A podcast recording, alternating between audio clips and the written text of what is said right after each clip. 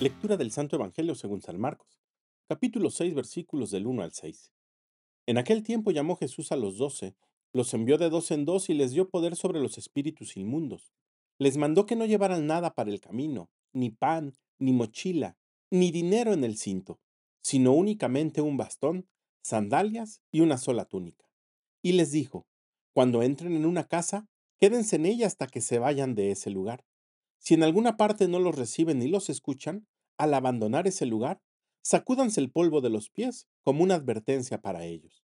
Los discípulos se fueron a predicar la conversión, expulsaban los demonios, ungían con aceite a los enfermos y los curaban. Palabra del Señor.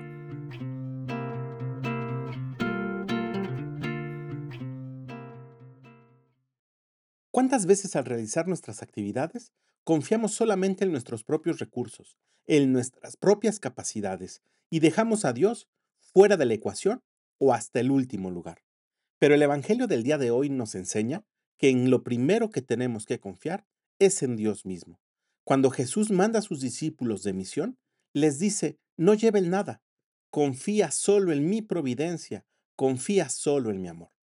Las actividades, la tarea, la misión que tenemos en nuestra propia vida, la vocación a la que fuimos llamados por Dios, es exactamente lo mismo.